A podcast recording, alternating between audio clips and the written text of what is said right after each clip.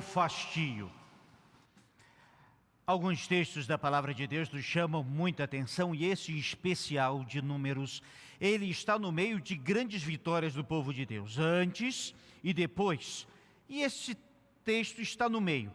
Quero lembrar que provavelmente já era o 38º ano da caminhada do povo de Deus ali na terra prometida e era preciso então refletir a respeito de muitas coisas que estavam acontecendo. Mas aconteceu algo diferente e com uma solução inesperada também. Diz assim a palavra de Deus em Números capítulo 21, versos de 4 a 9.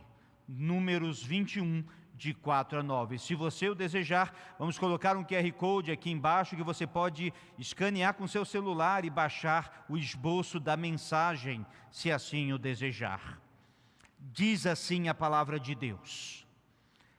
Então partiram do monte Or pelo caminho do Mar Vermelho a rodear a terra de Edom. Porém, o povo se tornou impaciente no caminho.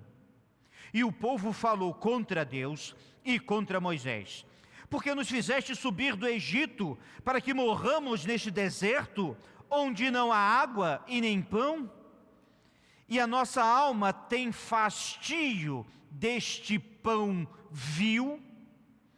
Então o Senhor mandou entre o povo serpentes abrasadoras, que mordiam o povo, e morreram muitos do povo de Israel.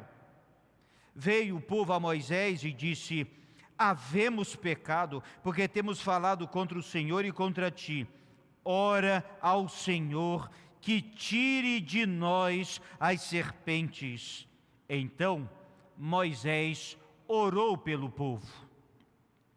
Disse o Senhor a Moisés: Faze uma serpente abrasadora e põe-na sobre uma haste, e será que todo mordido que olhar viverá. Fez Moisés uma serpente de bronze e a pôs sobre uma haste, e tendo alguém mordido, sendo mordido por alguma serpente, se olhava para a de bronze, sarava. Esse texto tem trazido muita discussão ao longo da história. E é preciso entendê-lo para ver a grande realidade desse texto. Primeiro, encontramos o povo vindo de uma série de vitórias que Deus havia concedido. Encontramos o povo que estava com sede e Deus fez jorrar água da pedra pela segunda vez. Vemos um povo que estava quase chegando à terra prometida, mas vemos um povo impaciente e de, cheio de fastio. O que é fastio?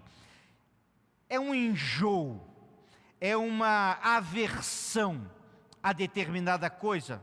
É como que uma comida que você não gosta de jeito nenhum e olha para aquela comida e chega a enrugar o rosto por sentir fastio. E eles começaram a reclamar e a reclamar e a reclamar. Reclamaram do caminho, reclamaram da comida. E a comida que falamos não é qualquer comida, mas o maná que descia do céu. Era chamado pão dos anjos. Sim, o alimento proporcionado por Deus para que houvesse subsistência e vivessem nesse tempo de deserto. Agora, observe que no deserto daquele lugar era muito comum as serpentes, e elas vinham com ferocidade. Mas nesses anos todos que o povo de Israel atravessou o deserto, em nenhum momento foram atacados pelas serpentes, porque Deus os protegeu. Agora que o povo reclamava, Deus então, como que tirando ou afastando a sua mão do povo, as serpentes começaram a atacar violentamente. Vamos voltar a essas serpentes mais adiante. E as pessoas começaram a morrer. Note que quando as pessoas parecem estar cheias de si e tudo vai bem, elas ficam enjoadas, ficam impacientes e se queixam de qualquer coisa mas quando estão diante da vida e do fim da vida, mudam de perspectiva. E agora mudaram. E pediram para Moisés: ora a Deus e pede que ele nos livre. A solução inesperada aqui apresentada é que Deus manda então que faça uma serpente. Um detalhe curioso do texto é que Deus não manda fazer uma serpente de bronze, apenas uma serpente. É Moisés que escolhe o material bronze para fazê-la. E essa serpente foi colocada numa haste alta e colocada em pé. E todo aquele que fosse picado e olhasse para aquele, aquele símbolo seria curado. Essa história tem muito a nos ensinar mas vale uma advertência logo de início. Alguns perguntariam: mas será que Deus mandou fazer um ídolo? É claro que não. Observe com muita segurança o texto bíblico vai dizer que Deus vai pedir para Moisés fazer uma arte, um símbolo e colocar ali. Em nenhum momento Deus pede para adorar, para orar para Ele, para se ajoelhar diante disso ou qualquer outra coisa semelhante. Era apenas para olhar. Apenas para olhar. E isso deve ser entendido com muita atenção. Bem, meus irmãos, muitas lições desse texto que vale para nós hoje. É preciso lembrar que há um chamado mito da grama mais verde.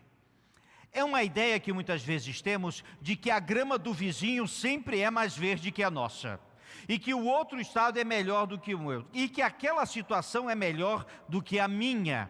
E era isso mais ou menos o que eles estavam vivendo. Mas pude reparar, meus irmãos, que esse texto, ele foi escrito naquele tempo para nos mostrar no tempo de hoje muitas coisas.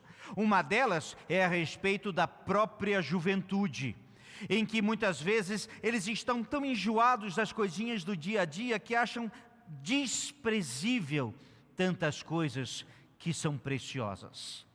Outras, quando em nosso tempo muitas pessoas estão cheias de si mesmas e com luxos tais que se esquece do essencial e do que é necessário. Agora, nesse tempo de pandemia, a gente começa a perceber como as pessoas estão percebendo algumas coisas diferentes. Na Europa, em que abandonaram a Deus, eles se reuniam muitas vezes para celebrar com bebidas e com tantas outras coisas até cair, sem sentido para a vida e sem vida com sentido, e precisavam despertar e voltar a olhar para a palavra de Deus e para o Deus da palavra e verificar algumas coisas. A primeira delas é que a picada da serpente é o pecado. O grande problema do texto não era a serpente nem o tipo de veneno, mas eram as pessoas que se voltaram contra Deus. Eram as pessoas que, se, que ficaram impacientes no caminho. Só essa expressão vale uma reflexão de uma semana inteira. O que o tem tornado impaciente no caminho? reclamando de muitas coisas, talvez, avaliando isso ou aquilo ou aquilo outro, veja que o pecado, que é o veneno da serpente, ele é venenoso, causa dano e leva à morte. Uma pequena dose ou grande, não importa, causa a morte dessa serpente muito selvagem daquele lugar. É preciso lembrar isso: pecadinho ou pecadão, o resultado será o mesmo. A força dessa picada era tão forte, meus irmãos, que necrosavam os membros muitas vezes quase que imediatamente. E então teriam que se amputar para tentar salvar a pessoa. O veneno, assim como o pecado, ele é doloroso causa dor, causa dor na sua alma e causa dor na alma de tantos. O pecado que tem circundado e o pecado que às vezes tem entrado no dia a dia, sim é doloroso e é abrasador. Serpentes abrasadoras, porque logo após a picada, a pessoa já adquiria uma febre muito intensa, é um veneno terrível, e a febre seguida nos faz lembrar dos dardos inflamados do maligno. É, meus irmãos, o veneno causou um grande mal àquele povo, a picada da serpente causou um grande mal, mas o que eles precisavam entender, que antes disso, o que lhes causou mal foi a impaciência e esse fastio pelo presente que Deus havia dado. Mas olha que o texto nos abre oportunidades para o arrependimento. A sensação de fastio é essa, exatamente essa: enrugar o rosto. Mas arrependimento de quê? Talvez as, a grande questão. A primeira coisa é ser impaciente no caminho. Ser impaciente no caminho é uma sensação de querer pensar diferente de Deus e ter as melhores ideias do que Deus. É começar a se achar melhor e maior. É começar a achar que Deus quer isso, mas eu quero outra coisa, e isso tem acontecido em nossos dias, meus irmãos. Impaciência no caminho que Deus tem colocado diante de você, não pode ser uma mera atitude, deve ser refletida Muitos jovens se afastam dos caminhos do Senhor quando ingressam no curso universitário, mas é porque eles estão com essa mesma sensação do povo de Deus, impacientes no caminho. Deveriam antes buscar ao Senhor, seguir a vontade de Deus e não ir contra Deus. Também eles estavam enjoados do pão, o maná, alimento seguro numa jornada no deserto. O pão naquele tempo é, já era muito simples. Até pouco tempo atrás, ainda no Oriente Médio é assim, muitas vezes é apenas um trigo com água, pouquíssimo sal, cozido e duro, como um biscoito bem seco. Era o pão utilizado naquele tempo. Bem, um maná era um presente de Deus, concedido por Deus para continuarem a obra do Senhor, era doce ao paladar. Deus sempre cuidou do seu povo e cuida de nós. Era preciso arrependimento, mas você não precisa esperar ser picado por uma serpente para você se arrepender. É preciso você voltar os olhos para o Senhor e sim nele crer. Mude disse: arrependimento é a lágrima nos olhos da fé. Precisamos nos arrepender, meus irmãos, e não precisamos ser mordidos por isso. Mas há um outro detalhe interessante nesse texto que eu, me chama a atenção demais: o método de cura escolhido por Jesus Cristo. Poderia ser um unguento, ou poderia ser determinada é, determinado remédio, não havia remédio humano naquele tempo para este tipo de picada. Não havia o soro antiofídico para que eles pudessem usar. O pecado ou morria ou era amputado o membro ali picado. Mas Deus usou esse método inesperado: olhar para uma serpente. Na realidade, era olhar para a origem do que os feria. Eram feridos por uma serpente, deveriam olhar para uma serpente. Mas, meus irmãos, esse texto tem muito de evangelho nele. Muito. O próprio Senhor Jesus usou esse exemplo na sua conversa com Nicodemos em João capítulo 3. Mas observe, comparando agora com o que Jesus Cristo fez por nós. O povo andava em pecado e longe dos caminhos de Deus, impacientes e reclamando do dia a dia, do dia, do, do passado e do amanhã. Deus usou de misericórdia para com o seu povo e entregou o seu filho unigênito, que era semelhante aos homens, mas nunca pecou. E foi erguido numa haste, numa cruz, e assim todo aquele que cresce em Jesus Cristo será salvo. Assim como aqueles que olharam para aquela serpente e foram curados, o próprio Senhor Jesus agora nos mostra o que isso significa. De todos os métodos possíveis, este era o mais simples. Outro detalhe sobre esse método: se você fosse picado e ficasse olhando para a picada, e reclamando e chorando, nada acontecia. Era preciso antes olhar para a haste ali e o que tinha. E isso, meus irmãos, nos mostra que aquela, aquele símbolo apontava para o Senhor Jesus, que sim veio e foi posto numa cruz para nos salvar. Mas diferente da serpente de bronze no passado, era Cristo em carne e osso, e assim todo aquele que nele crê será salvo. Mas era preciso também olhar para cima. Há uma tradição rabínica antiga a respeito desse texto muito curiosa. Eles diziam que a cura não foi para olhar por olhar para a serpente. A cura foi de olhar para cima. Porque era colocado numa haste bem alta, então você tinha que olhar para a serpente, e não apenas para a serpente, agora você olhava para cima. Porque nessa trajetória do povo de Deus, eles esqueceram do seu Senhor. Esqueceram que é Deus que está no controle e quem cuida de nós.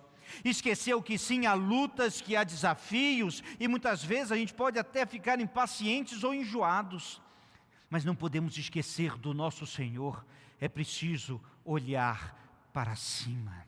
E eles esqueceram deste ato tão simples que é se voltar para o Senhor.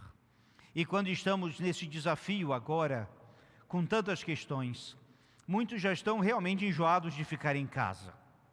Muitos já estão impacientes em muitas situações. Muitos já estão em situações de perder a cabeça. Mas eu quero convidar a você e a todos nós aqui a aprendermos com esse texto e voltarmos nossos olhos para cima mais uma vez. Sim, é tempo de quarentena, estamos presos em muitos lugares, nas casas e onde estão, mas Deus nos proporcionou agora a tecnologia, vinda sim de Deus para que pudéssemos ir além das fronteiras. Sim, podemos estar enjoados com algumas situações que nós estamos, mas precisamos lembrar que você agora tem mais tempo para estar com Deus. Sim, você pode estar impaciente nesse caminho que você está trilhando, mas você tem que lembrar e buscar ao Senhor. E sim, e se porventura você está longe dos caminhos dele, é hora de se arrepender. E finalmente, o que queremos deixar para todos aqui é que não deixemos de olhar para cima. Aquele centurião que esteve aos pés da cruz, vendo Jesus e tudo o que acontecia, exclamou: verdadeiramente este era o Filho de Deus. E quando nós olhamos para o Senhor Jesus, sim, teremos provações e lutas, mas acredite, logo depois chegariam à terra prometida. Bem logo chegariam à terra prometida. E assim, vamos adorar a esse Deus único que continua nos guiar nesses dias e em todos os dias até que ele volte. Vamos cantar, vamos ficar de pé e cantar, não a nós, Senhor, mas ao teu nome, da glória.